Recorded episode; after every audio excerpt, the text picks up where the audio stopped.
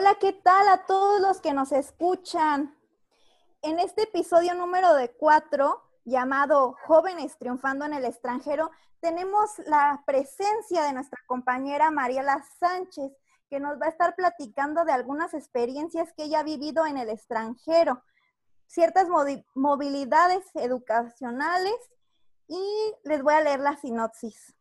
Los presentadores, Jorge Barbosa y su servidora, Claudia León, comentaremos acerca de los casos de éxito de mexicanos, principalmente jóvenes, que han triunfado en otros países en distintos rubros y presentan a una o un invitado, en este caso Mariela, que es parte de estos casos de éxito. Le cedo la palabra a mi estimado compañero Jorge, que se encuentra presente. Muchas gracias, Clau. Bueno, Mariela, pues ya escuchaste la sinopsis del programa. ¿Cómo estás? ¿Tu nombre completo? ¿Quién eres? ¿A qué te dedicas? ¿Cuál es tu rubro de trabajo? Hola, ¿qué tal? Un gusto estar aquí con ustedes. Bueno, mi nombre es Mariela Sánchez Núñez. Soy egresada y titulada de la licenciatura en Administración por la Universidad de Guanajuato, eh, desarrollada en la universidad eh, que está en Celaya, Campus Celaya Salvatierra. Tengo 22 años y soy originaria del municipio de Cortázar, Guanajuato. Padre Mariela. Bueno, entonces eh, cuéntanos por qué decidiste estudiar esa carrera para luego ya relacionarlo con el tema que nos compete el día de hoy. Claro que sí. Bueno, pues para hacer como un, breve contexto, eh, desde muy pequeña me di cuenta que una de mis habilidades más notorias pues era hablar en público y al inicio tenía eh, mucha incertidumbre acerca de, de, cuál iba a ser como mi ramo de estudio específico.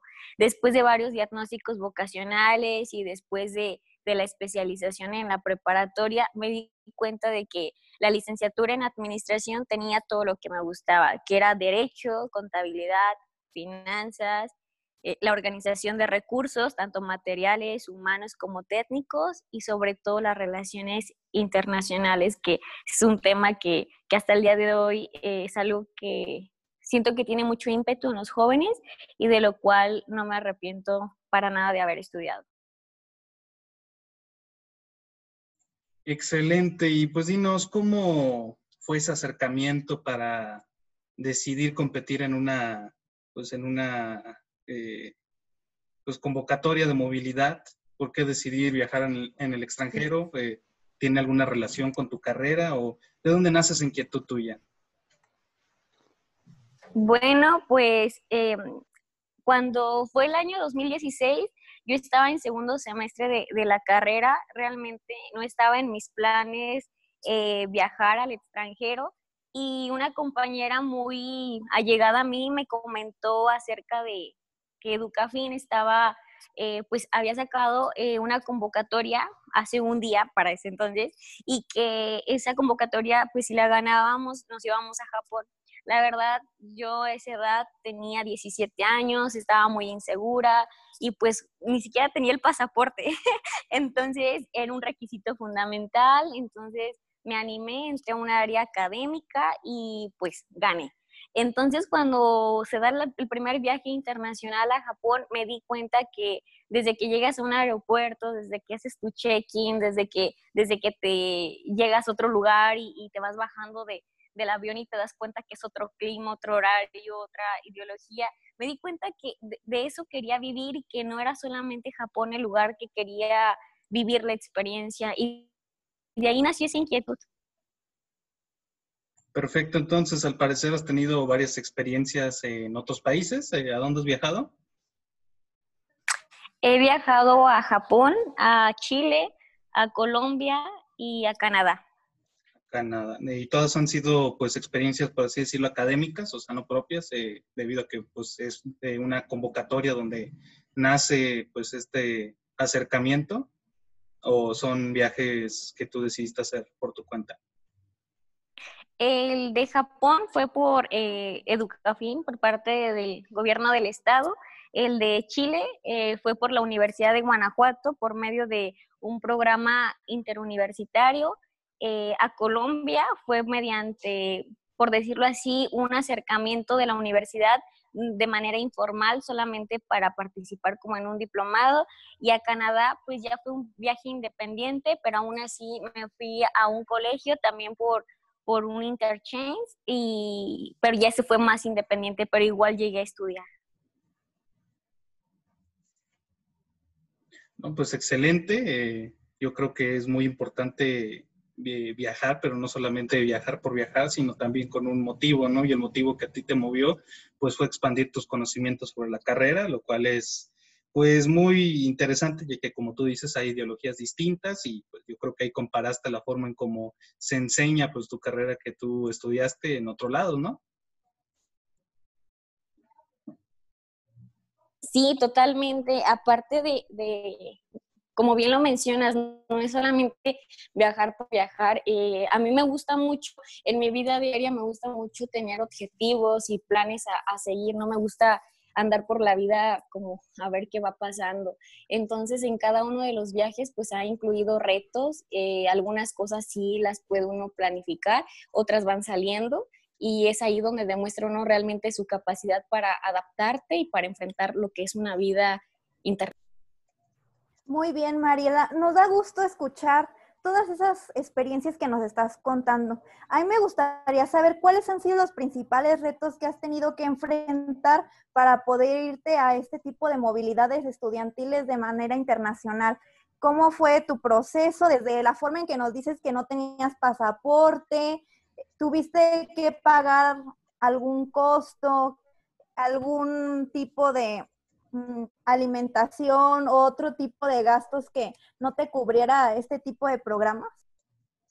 Claro que sí, pues en el caso de, la primera convocatoria de Educafi, se nos aclaraba desde la convocatoria que solamente se nos iban a pagar los vuelos de avión, eh, comidas como muy, pues de manera muy complementaria y los hoteles pero ya el transporte dentro de, Japón ya corría por nuestra cuenta, tomando en cuenta también, valga la redundancia, que fueron, o sea, fueron 10 días en Japón, pero todas las noches viajábamos, nos trasladábamos de una ciudad a otra, por ejemplo, de, Kioto a Tokio, de Hiroshima a Narita, entonces, eh, pues era usar a veces eh, medios marítimos o medios, eh, pues como, pues, bus o los trenes, entonces no es muy barato.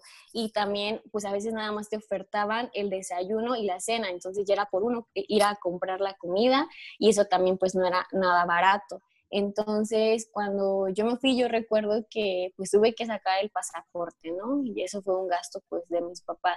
Y ya cuando me fui, eh, la universidad, por ser la primera estudiante en, bueno, la primera estudiante del campus Elaya Salvatierra en haber ganado esa convocatoria, la División de Ciencias Sociales y Administrativas me dieron en ese momento cuatro mil pesos y fue algo muy bonito porque el dinero no llegó solo por la división, sino que me llegó la carta del rector general Agripino felicitándome y extendiéndome pues cualquier tipo de, facilidad para que los maestros, porque fueron en etapas de exámenes finales, para que no tuviese problemas con mis, con mis clases y pues eso fue ahí. Cuando me fui a Chile, ahí sí fue un poquito ya más difícil porque solamente me cubrieron lo que fue el colegio y como era, bueno, era un colegio privado, entonces ellos lo pagaron pero los vuelos, eh, si yo quería extenderlos o quería cambiar de clase, nos cobraban unas multas y si por alguna razón no llegábamos, nos cobraba la escuela. Entonces era un reto porque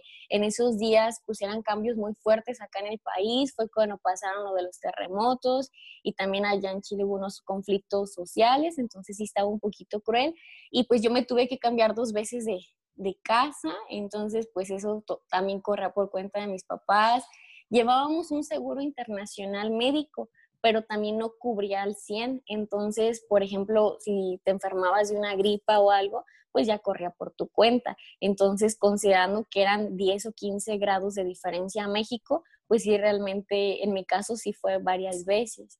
Y ya los otros viajes, eh, pues al ser por parte ya más independiente, pues ya los gastos ahí se han corrido ya por cuenta de mis papás o por cuenta propia. Excelente, Mariela. ¿Y cuál experiencia crees que fue la mejor para ti? O sea, yo creo que todas fueron muy padres, pero ¿cuál dices, esta fue la que me gustó más, esta fue la que aprendí más?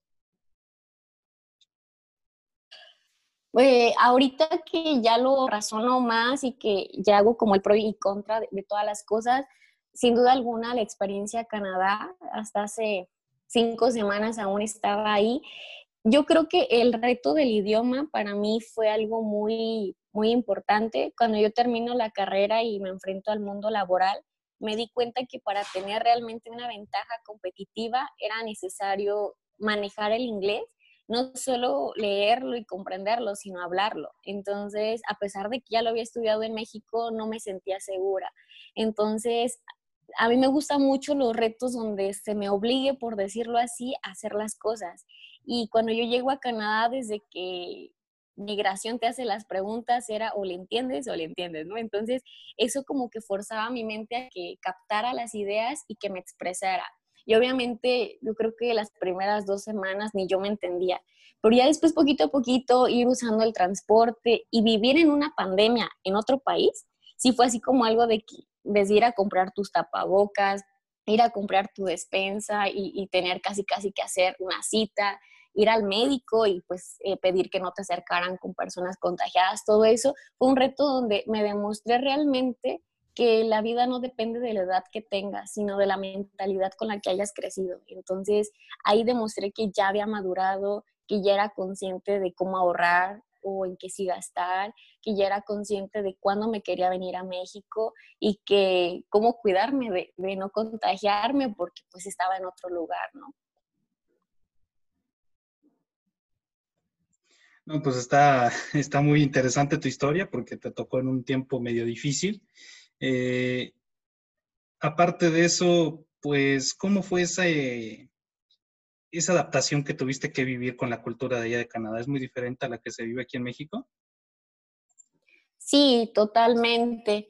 Eh, cuando yo me iba a ir, eh, pues lo que se me comentaba mucho, ¿no? Que pues hacer un país primermundista, pues que se tenían ideologías diferentes, cosa que no se me hacía extraño yo siempre he respetado mucho nuestro país, pero también soy muy realista, ¿no? Entonces, una de las cosas que a mí más me preocupa es la seguridad, no solo pensando en mí, sino en mi familia o, en las generaciones que vienen de jóvenes.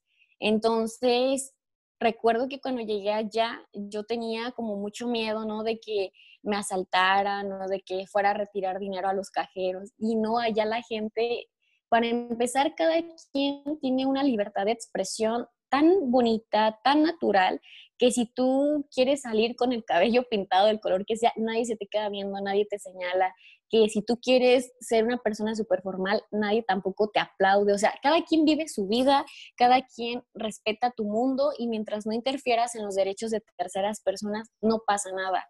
Y que la policía, cosas que, que a mí se me quedan muy presentes, a veces a mí me costaba que salir en las noches a, a un 7-Eleven que estaba como una cuadra del departamento y salía y si me encontraba alguna patrulla, ellos te preguntaban que si estabas bien o que si te acompañaban a tu departamento para que no caminaras solos, a pesar de que es muy poco probable que alguien te asalte allá. Entonces era como algo muy impresionante. Eh, los días de la pandemia también, un día eh, estaba muy estresada y se me ocurrió salir a, a correr y me paró la patrulla y me dijeron que, que si me podía regresar a mi casa, que porque que, que, tuviera en cuenta que estábamos en una pandemia. Entonces yo usé los argumentos, que estaba teniendo mi distancia y demás, y me dijeron, no, por respeto a la sociedad, por respeto a ti, te acompañamos al departamento. Y se fueron conmigo de ahí al departamento. Entonces me sorprendió porque en ningún momento fueron groseros, me sorprendió porque cuidaron su ciudadanía y me cuidaron a mí me sorprendió el tiempo que tuviesen, tuvieron para irme a dejar y sobre todo el salvaguardar a, su país, sobre todo. No, pues qué interesante. Yo creo que hay que reforzar nuestros conocimientos en inglés, claro, para volver a intentar ir a otro país, ¿no? O a Canadá ahí mismo, ¿no? Ahí donde sí nos cuida la policía. ¿Cómo Definitivamente, Jorge creo que es indispensable, como dices, que mejoremos nuestro nivel de inglés para poder tener la oportunidad que tuvo Mariela de poder viajar a uno de los países más seguros, que donde sí te respetan, que realmente las autoridades cumplen su labor y son gente honorable. Otra cosa, Mariela, que a mí me gustaría saber es, ¿tuviste algún inconveniente para poder adaptarte al sistema escolar que tiene Canadá, que es muy diferente al que tenemos aquí en México? Claro que sí. Para empezar, eh, el colegio donde yo estaba era un colegio internacional, donde, pues al ser un colegio para aprender inglés o francés, pues no necesariamente era para los canadienses. Entonces, eh, recuerdo que cuando yo llegué, pues una, nota importante, un dato curioso. Yo llegué a Canadá un domingo 15 de marzo, como a las 4 de, de la tarde aterrizó el avión. Al día siguiente me presento al colegio y me hacen los exámenes pertinentes para saber en qué nivel había quedado. Entonces me dicen que entrara a mi primera clase, llega la maestra y llega la directora y le interrumpe y nos dice, se tienen que ir a su casa, acaba de entrar la cuarentena, el primer ministro acaba de dar la orden, tenemos que cerrar eh, el colegio y a partir de mañana se conectan a Zoom. Entonces yo me quedé así como, Dios santo, es mi primer día en el colegio, ya me están mandando a mi casa, pero en su momento lo tomé muy tranquilo retomando.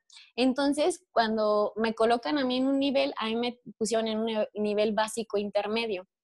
Y mis compañeros eran chicos coreanos, japoneses, chinos, eh, mexicanos, colombianos, chilenos, eh, de dónde más eran, este, y de Portugal.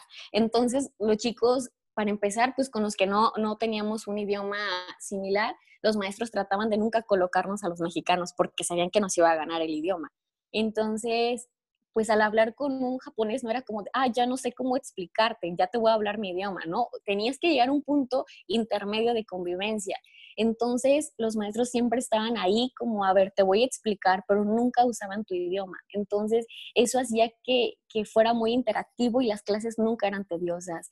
Te hacían ejemplos muy prácticos, te mostraban hasta cómo ir a una farmacia y pedir algo, o desde ir a McDonald's y pedir tu, hamburguesa favorita, cosas así tan simples, pero que, que acá realmente se pudiese aprender por la práctica.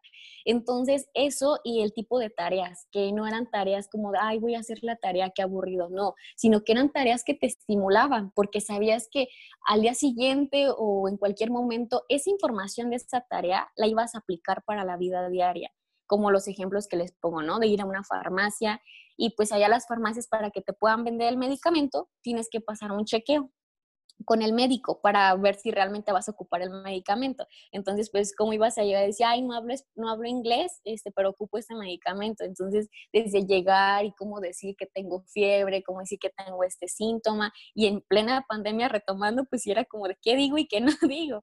Entonces, eso fue la gran diferencia. Aquí todo es muy práctico, que todo eh, se adapta a ti y que las escuelas están 100% para ti eh, de manera indispensable.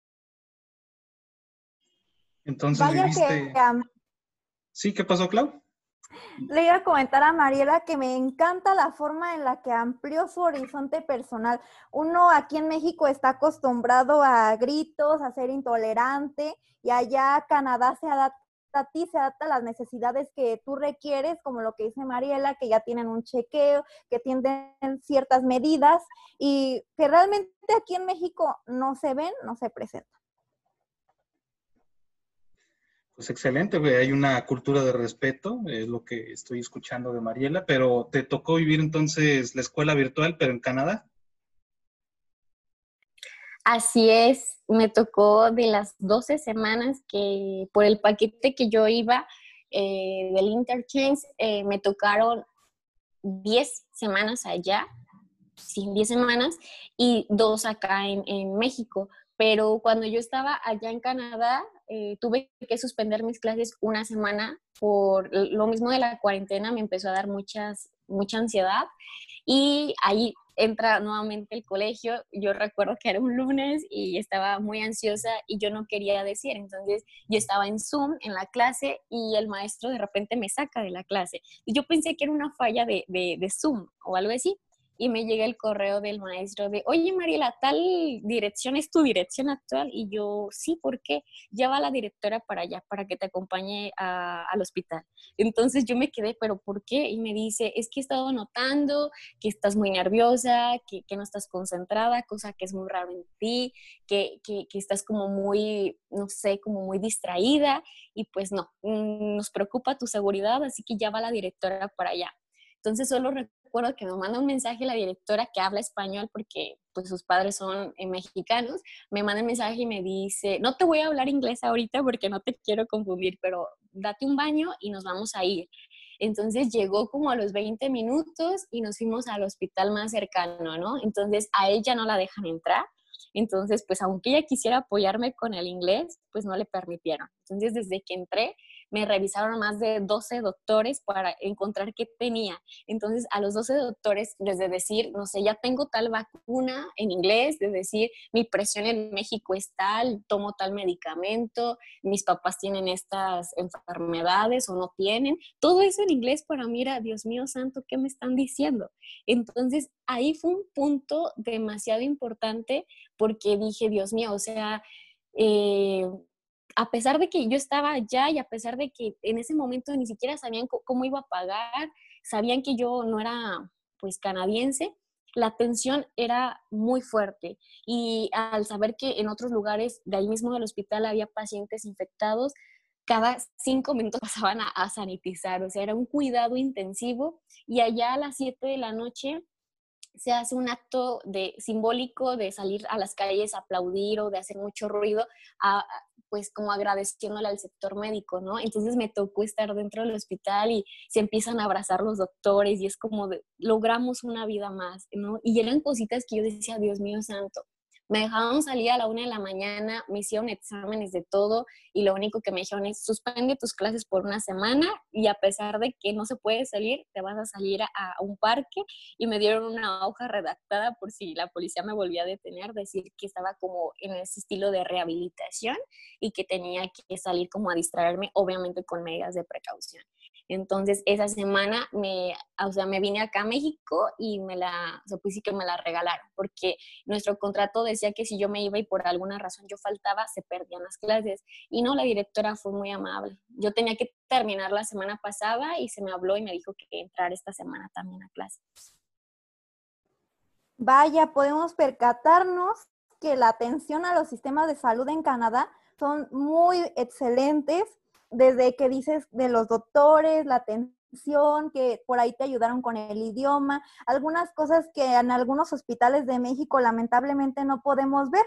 Algunas personas son groseras, altaneras, etcétera, y bueno, tenemos un sistema de salud decadente donde lamentablemente existe desabasto de medicinas y entre otras cosas.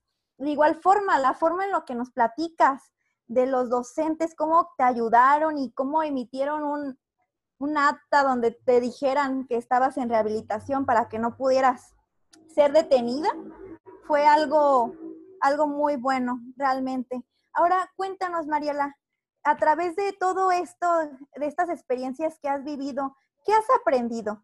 ¿Qué enseñanza te ha dejado todos estos viajes que tú has realizado? No solamente el de Canadá, el de Chile, igual forma, si nos puedes comentar un poco de lo que aprendiste o la forma en la que te volviste a adaptar al sistema escolar aquí en México una vez de haber tenido una excelente experiencia en otros países. Mm, claro, yo creo que eh, la cuestión más pues como que me costó un poquito más adaptarme fue cuando regresé a la Universidad de Guanajuato. Eh, en Chile, las clases, para empezar, yo no fui en una carrera igual que la mía. Yo estudié administración y me enviaron a administración pública chilena. Entonces pasé de manejar leyes mexicanas a manejar leyes chilenas. Y entonces allá las leyes se actualizan muy pronto. Entonces cuando yo llegué, allá existe una cosa que se llama clase a clase. Eso significa que los maestros te envían, se puede decir, el temario que vas a ver al día siguiente para que los maestros nada más lleguen y te resuelvan dudas. Entonces tú tienes que trabajar desde tu casa, el leer, la investigación, el comprender y solamente llegar y, en sí pues preguntarle al maestro, a ver, no entendí esto, me lo puedes explicar o yo opino esto o le quiero agregar esto, pero los maestros se dan cuenta desde ahí, entonces no dejan tareas, te dejan leer el clase a clase. Entonces, si tú no haces el clase a clase, por ende al día siguiente vas a estar divagando en, tu clase, por ende no vas a, poder participar y por ende no vas a poder eh, tener como las calificaciones que se te dan porque se te hace un mini examen. Entonces, cuando yo regreso a México, yo recuerdo que, que yo quería como cambiar el mundo. Yo, que llegué a la universidad y, yo decía, yo le decía mucho a los maestros, maestros, es que esto no se hace así. Entonces los maestros me decían, Mariela, es que adáptate, es que entiende que aquí no vamos a poder eso porque no estamos preparados para eso. Entonces en ese momento pues tenía 19 años, sentía que las cosas sí se podían hacer, tenía un poco una mentalidad demasiado optimista, tanto que despegaba los pies de la tierra. Entonces sí llegó un momento donde dije, Dios mío santo, como que no. Y, le empecé como no, a bajar, no porque me desanimara, sino porque empecé a ver que no era rentable todavía mi idea. Entonces, eh, de hecho, hice una propuesta por la sociedad de alumnos con eso, de que se implementáramos clase a clase como un método de, de atención para los estudiantes y un método de control académico. ¿Y si se logró implementar? No, no, no se logró implementar. Pero se intentó, ¿no? El intento es lo que cuenta. Exacto, la intención fue buena y además era para hacer una, una estructura de aprovechamiento mucho más benéfica para el estudiante, ¿no crees? Así es, todo e, en pro de, de la sociedad estudiantil. Pero pues ahí está que pudiste aplicar lo que aprendiste dentro de tu experiencia extranjera en, en tu ámbito estudiantil, aunque no se haya logrado, pero pues es un paso importante. Y allá en Chile sí se habla el mismo idioma, no es igual que Canadá, pero obviamente hay variantes del lenguaje, allá no hubo problemas, eh, por así decirlo, ciertas circunstancias donde dijeras, Ay, como que no entiendo esto, me falta aprender un poco sobre esto. Claro, eh, algo que tengo muy presente, existen como 20 modismos, son modismos chilenos, o sea, para empezar allá, el mande que nosotros utilizamos cuando no entendemos algo, para ellos es una muestra como de falta de respeto hacia nosotros mismos, porque ellos piensan que estamos como que siendo muy poco dignos con nosotros y cederle a la otra persona nuestros derechos, ¿no? Entonces yo recuerdo que cuando alguien me hablaba, yo decía, mande, y me decían, a ver, trite esto. Y yo me quedaba aquí y me decían, es que no debes de decir mande, porque mande es como muy sumiso. Entonces yo decía, no. Y ya después al, paso de, de, de la semana se me fue quitando eso. Entonces cuando alguien me hablaba decía, perdón, entendiendo. La otra palabra es mucho el cachay. El cachay es como un ok para nosotros o un está bien. Entonces, para todo te dicen cachay. A veces agradeces y te dicen cachay. Entonces, la utilizan para muchas cosas. Y luego cuando me decían eso de cachay, yo me quedaba, me están agradeciendo, se están despidiendo, me están diciendo que sí o cositas así. Y lo que más es que ellos para todo dicen ya. Entonces, yo a veces estaba hablando y me decían ya. Y yo decía, me pidieron que me callara, ¿no? Y continúa, y me decían, continúa, y yo, pero es que me estás pidiendo que me calle. No, ya es continúa, pero para todo también usan el ya, entonces tienes que estar muy consciente del contexto para que entiendas el modismo y no logres afectar, y pues yo cometí una falta, se puede decir una falta de respeto, hay unas palabras mexicanas que para ellos son palabras obscenas, entonces son palabras que nosotros ocupamos para la vida diaria y pues yo iba hablando en el metro con mi mamá por, pues sí, por una videollamada y yo usé una palabra mexicana que para nosotros no tiene nada de malo y una señora se me acercó y me dijo que, que, que, estaba siendo una, una, señorita muy imprudente con el lenguaje y que respetara a la ciudadanía chilena. Y yo volteé yo te le dije, señora, pero dígame que dije mal y me dice la palabra y yo le digo, señora, es que yo soy mexicana y me dice, porque estás en Chile. Entonces yo me quedé así de, ah, bueno. Y hasta el día de hoy digo, bueno, son palabras que a lo mejor uno tiene que adaptarse siempre a las culturas.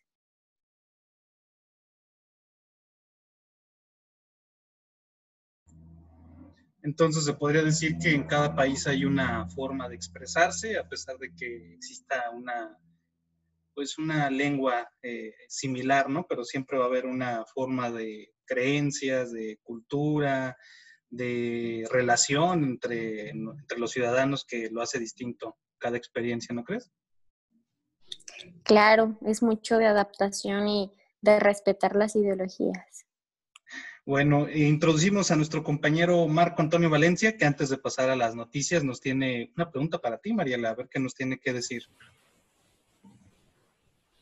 Hola Mariela, ¿cómo estás? Este, mi pregunta va dirigida en, torneo, en torno a que tú viviste todo este proceso eh, educativo en los diferentes países eh, y me voy a enfocar en el de Chile. Uno de los motivos por los cuales inició todo este levantamiento chileno, todo esto que se vivió en Chile, las protestas masivas, este, fue también en parte por el modelo educativo que tienen en Chile. ¿Cómo lo viste? La verdad, te soy muy honesta, yo llevaba dos meses llegando a México cuando empezaron esas protestas. Allá el transporte público es muy costoso, pero la vida también allá, por un trabajo muy, tal vez muy, de muy poco horario, muy pocas horas, ganas muy bien. Y a lo que voy es, yo siento que ese, ese dinero que se gastaba en transporte se podía compensar con lo que hasta un estudiante ganaba. Sin embargo, para ellos les subieron como, me, me acuerdo que como cinco pesos chilenos, que eso no son ni 30 centavos mexicanos. Entonces, cuando le subieron eso, fue cuando los estudiantes empezaron a hacer las protestas, empezaron a quemar las entradas de los metros, empezaron a, a, aventar granadas a, las escuelas, sobre todo a la Universidad Católica de Chile, que es una de las más representativas. Entonces, yo preguntaba mucho a mis excompañeros que, por qué estaba pasando y decían que porque ellos no estaban acostumbrados a que el gobierno no los tomara en cuenta para una decisión tan simple, por decirlo así, en palabras muy cotidianas, tan simple que subir cinco pesos chilenos. Entonces, eh, por ende, eso me da a deducir que su sistema de gobierno es tan bueno o tienen tan buena relación con los estudiantes que es como, bueno, a ver, voy a implementar esto, tú como consejo estudiantil que representas a tal universidad, ¿qué piensas? ¿Me das tu autorización? Y el día que no se hace eso, pasa esto de las protestas. No, pues bárbaro, es una buena reflexión. Y pues ya pasando a la sección de noticias de nuestro compañero Marco, pero pues quería hacerte esa pregunta. ¿Qué nos tienes para esta semana, querido Marco? Hola, ¿qué tal? ¿Cómo están todos, chicos chicas? Les agradezco mucho sintonizarnos, ya que hoy tenemos una invitada internacional. Iniciamos con las noticias internacionales, como bien se deben hacer las cosas. Aceptan el TME. Por fin tenemos buenas noticias. Lozoya prepara su maleta junto con el el cepillo y todos los artículos de uso personal para su extradición. Identifican a uno de los cuerpos de los normalistas de Yotzinapa. No importa el tiempo, sino los resultados para obtener justicia. Ayotzinapa sigue. Se prepararán las listas para los 20 finalistas para consejeros del INE, que serán presentados el 16 de julio. Todos empezaron a correr. Se realizará y se realizó el segundo informe de gobierno del presidente. Se sigue buscando qué informar. AMLO ya va volando rumbo a Washington para parecer y presentarse frente a toda la comunidad estadounidense. Al parecer, sí había aviones después de todo. Estas son las noticias de esta semana muchas gracias, Marco. Pues ya para terminar, Mariela, una reflexión para concluir, un mensaje que le quieras dar a toda la audiencia para invitarlos a que una vez que lleguemos a la nueva normalidad y todo el mundo ya haya controlado esta pandemia de una manera un poco ya más eh, pues óptima, eh, ¿los invitas a viajar al extranjero?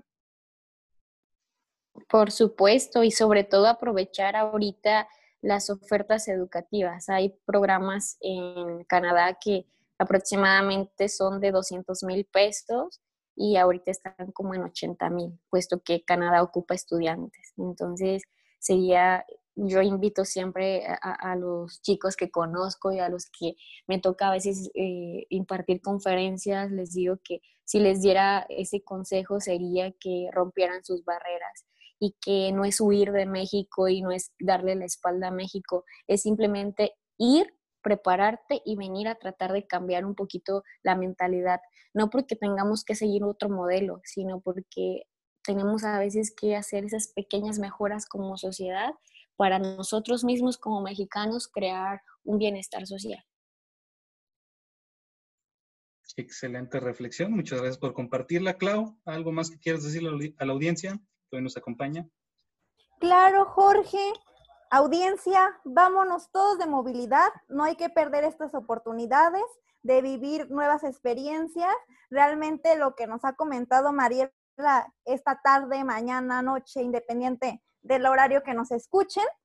Ha sido grandioso desde la forma en la que ella comprendió otro tipo de lenguaje, de regionalismos, por así decirlo, que vivió experiencias de salud en hospitales, académicas, y que pudo conocer muchas personas que sin duda van a hacer alianzas para un futuro y tal vez, ¿por qué no regresar a Canadá o a otro país de los que ella tuvo la oportunidad de viajar? Así que vayámonos todos de movilidad ahora que termine esta pandemia. Ojalá ya no haya contagios. Marco, ¿qué nos tienes que decir para cerrar? ¿Una despedida, algo? Que en México y como sociedad mexicana tenemos que entender de que las realidades son singulares. tener una internacionalista como lo es Mariela nos permite entender que la realidad de los países se vive gracias a sus contextos y que comprenderlos, entenderlos, son el resultado de muchos procesos los cuales tenemos que vivir en presencia.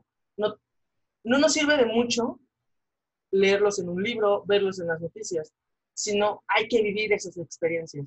Y si tenemos la oportunidad de irnos de intercambio, de, de buscar alguna beca, tenemos que tomarla y tener esa visión, esa necesidad de querer romper las fronteras que tenemos en nuestras personas, no tanto de forma física. Muchas gracias por esas alentadoras palabras, Marco. Pues eh, sería todo en esta semana. Espero que les haya gustado mucho la participación de nuestra compañera Mariela, que hayan aprendido algo, que hayan podido distinguir el contraste que existe de manera cultural con otros países y además que todas estas experiencias sirven para crear una nueva postura, una nueva perspectiva sobre muchos temas sociales y de índole que le importan a los mexicanos y mexicanas de cierta manera. Entonces nos escuchamos la siguiente semana, el miércoles por Radio Jucam. Muchas gracias.